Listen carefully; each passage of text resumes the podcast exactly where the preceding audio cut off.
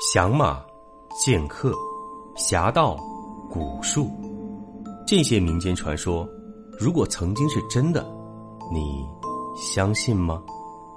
欢迎收听《明清异闻录》，主播挑灵秀，带您走进神秘诡谲、曲折离奇的民间志怪传说。本节目由喜马拉雅独家播出。悬疑秘闻六。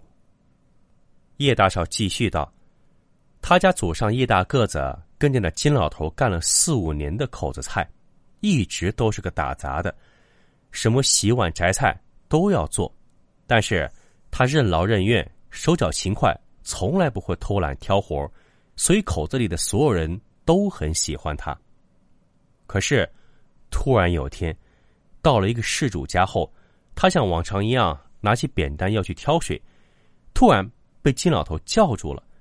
金老头说：“从此以后，你就不要再做杂活了。”叶大个子一听这话，还以为是要赶自己走，连忙问：“是不是自己做错了什么？”可金老头却笑了，对他说：“没事儿，不是他做错事了，只是从今天起，他得跟着自己在灶台上干活了。这些洗洗刷刷的杂事，自然就不用再做了。”当时叶大个子一时还没明白这是怎么回事直到别人听见都跑来贺喜，他才反应过来，原来金老头决定收自己为徒，要正式传授他烧菜这门手艺了。而之前金老头已经有过两个徒弟，所以按理来说，他就是金老头收山的徒弟。也就是说，金老头现在这套口子菜的人马以后。都要交给叶大个子来打理了。显然，经过几年的观察，金老头终于选好了自己衣钵的继承人，也为自己这只口子找了一个合适的口子头。叶大个子当时都跪了下来，连磕了十几个响头，直到金老头上前将他扶了起来。从此，金老头与叶大个子定下了师徒名分。叶家人也自此彻底进入了厨子这行。听到这儿，容嬷嬷本来想和叶大少再多打听一些口子行里的事儿，毕竟现在这行已经不存在了。可突然想起来，叶大少之前给他看的那张照片他这边听着叶大少将他祖宗入口子行的事讲了差不多一个小时，可是他所讲的一切都和那个玄鱼。没有任何关系。嬷嬷问：“哎，不对啊，叶少，你说了这么多，和那玄鱼一点关系都没有。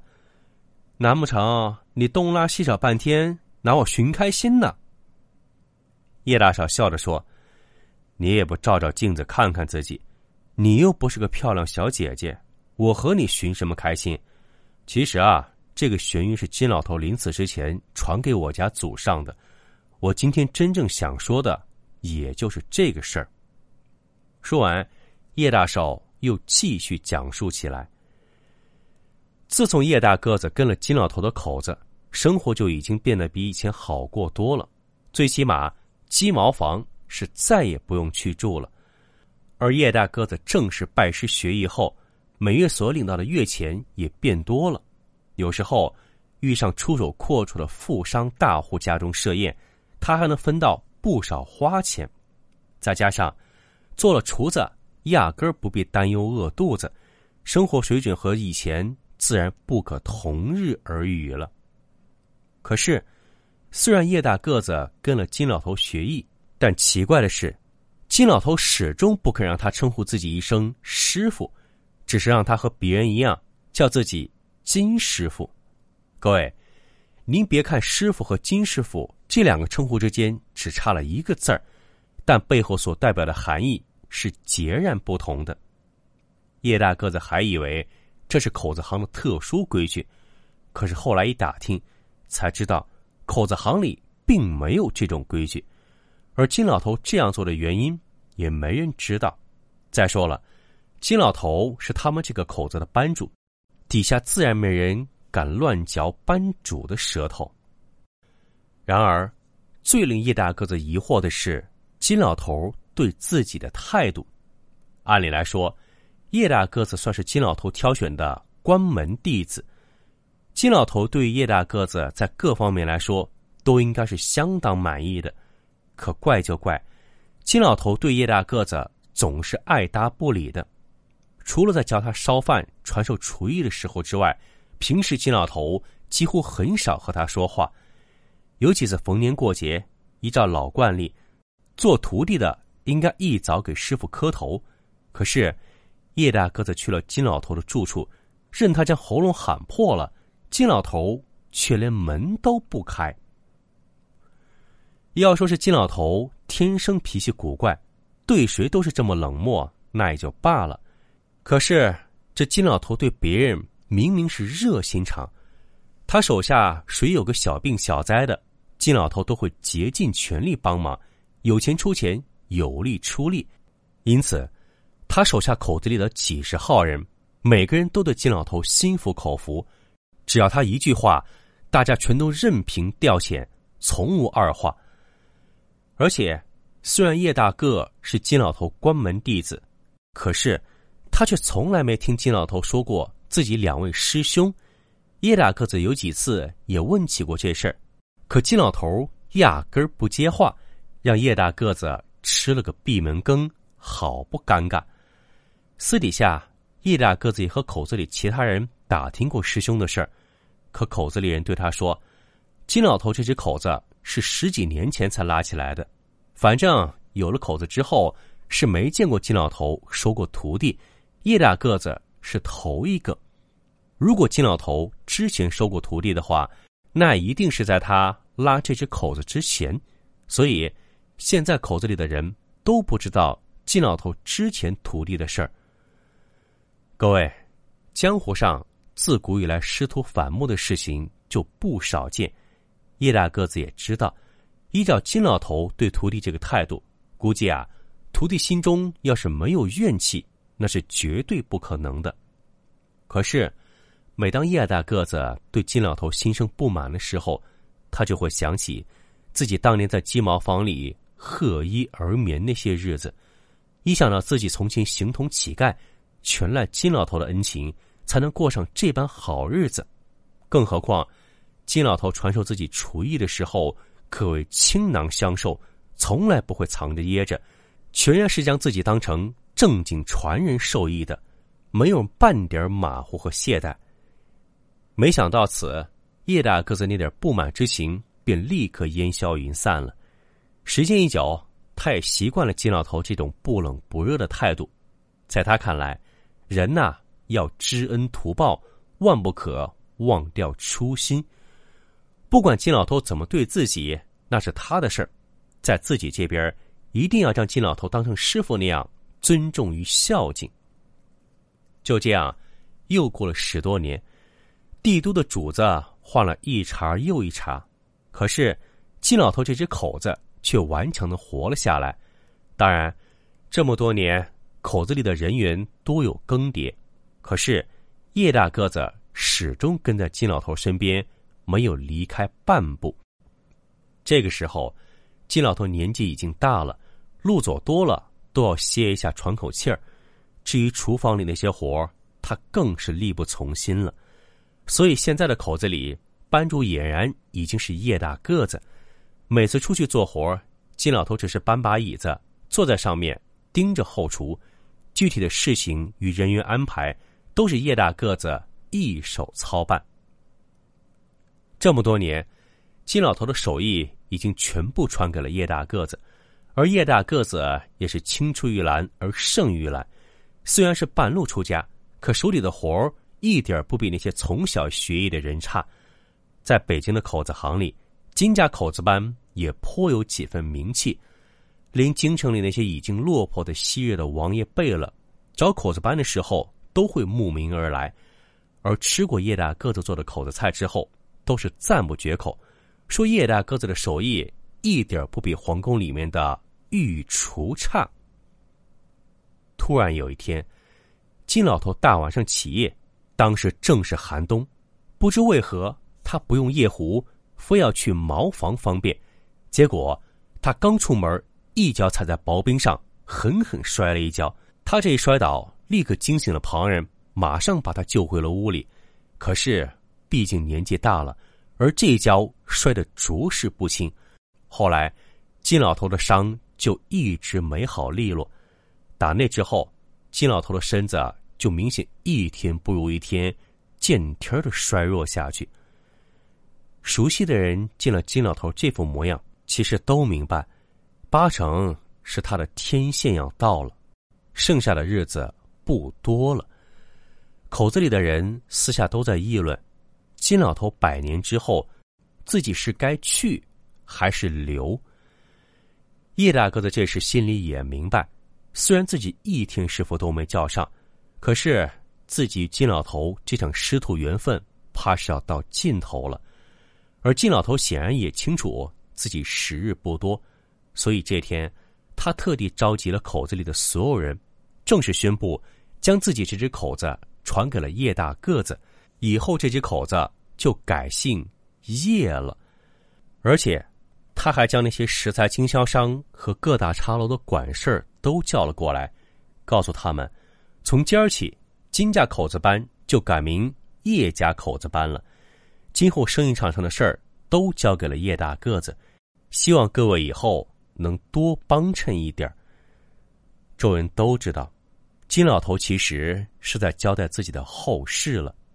但是，眼见自己相识、相知、相处十几年的老朋友就这样数着天数离世，众人都有些伤感。特别是叶大个子，自从金老头受了伤，就一直跟在他左右照顾。到了晚上，他直接在金老头屋里打个地铺，就睡在旁边，以便入夜之后自己可以随时照应。日子就这样一天天的过，谁都知道那天迟早会来，可没人想那天如果真的来了，又该怎么办？反正，在那种乱世里，所有人都是得过且过，真要过得那么明白。又有什么必要呢？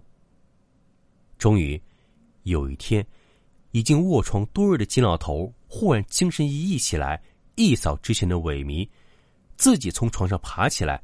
一连几天几乎粒米未进的他，竟然一连吃了两张大饼，还喝了一大碗的豆汁儿。吃了这些，他还嚷着不够，又让叶大个子出门去买碗卤煮。旁边人见了，都暗道不好。直到这金老头大限已至，如此情景，其实就是回光返照。叶大个子又岂会不知？可是金老头已经开口了，他只能装作没事人一样，跟金老头说笑了两句，急匆匆就出了门。出门后，叶大个子先找了个没人的角落，放声痛哭了一阵，接着直奔前面的小长城，买了一大碗。刚出锅的卤煮。当他回来时，金老头已经又躺下歇着了。叶大个子知道事情不妙，匆匆进屋一瞧，果然，金老头的神态比之前差了许多。此时正躺在床上闭眼小憩，看那模样，估计是熬不过今晚了。叶大个子就这样捧着一碗卤煮站在床边，也不知。像金老头现在这种身体状况，这碗卤煮他还吃不吃的？结果，就在叶大个子进退两难时，金老头却突然醒了。他一眼瞅见叶大个子，轻笑一声说：“你来了，怎么也不叫醒我？这么好的东西放凉了，可就不好吃了，还不快扶我起来？”说着话，他挣扎着就要起身。叶大个子赶紧将他扶起，又搬了一张茶桌到床上，放下卤煮。一开始，叶大个子还想喂给金老头吃，可金老头一把接过勺子，说了一句：“我还没贪呢。”就自己动手吃了起来。然而，还没吃几口，他突然剧烈咳了起来。叶大个子赶紧倒了杯水递给他，说了一句：“金师傅，你先喝点水吧。”哪知。金老头忘了那杯水，一眼没有伸手接，而是抬起头看着叶大个子，缓缓沉声道：“都到了这时候，咱们爷俩也处不了多久了，说不定这就是最后一晚了。怎么，你到现在还不肯叫我一声师傅吗？”叶大个子先是一愣，立刻明白了金老头的意思，激动之下眼泪夺眶而出，扑通一声跪倒在地，磕了个头。放声叫了一句“师傅”，金老头半躺在床上，笑着受了这声“师傅”，然后抬手一挥，示意叶大个子坐到自己身边来。待叶大个子坐近了，金老头这才说道：“这些年你跟着我受委屈了，师傅在这里先给你赔个不是。”说着，他身子一弯，想对叶大个子施个扶手礼赔罪。叶大个子急忙拦住金老头，说道：“师傅，您别这样，我可受不起。”金老头笑道：“这十几年的委屈都让你给受了，你还有啥受不起的？不过，我也没什么遗憾了。